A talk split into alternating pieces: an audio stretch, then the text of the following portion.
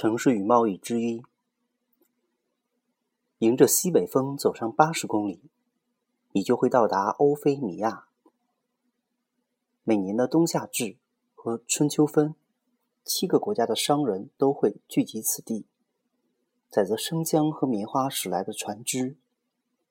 扬帆而去时，满载的是开心果和罂粟籽。刚卸下豆肉蔻和葡萄干的商队。又会把一批批金色薄纱装入行囊，准备回城上路。不过，这些人顺着河流或者穿越荒原远道而来，绝不仅仅是出于做生意的愿望，因为在可汗帝国的版图内，所有集市上的商品都是一样的，铺在脚下陈列的商品都是同样的黄席子，头上撑着的。都是同样的防营布棚，做招来的都是同样的虚假减价。到欧菲米亚来，绝非只为了做买卖，也是为了入夜后围着集市四周点起的篝火堆，坐在布袋或者大桶上，或者躺在成叠的地毯上，聆听旁人所说的词语，诸如“狼”“妹妹”。隐蔽的宝藏、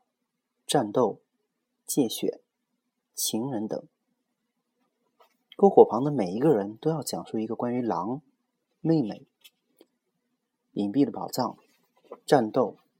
借选和情人的故事。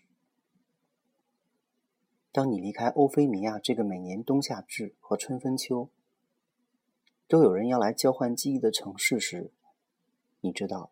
在归程的漫漫旅途上。为了在驼峰间或平底帆船舱内摇摇晃晃中保持清醒，你会再度翻出所有的记忆。那时，你的狼会变成另外一只狼，你的妹妹会成为另外一个妹妹，你的战斗也会变成另一场战斗。欧菲米亚是个在每年冬夏至和春分秋交换记忆的城市。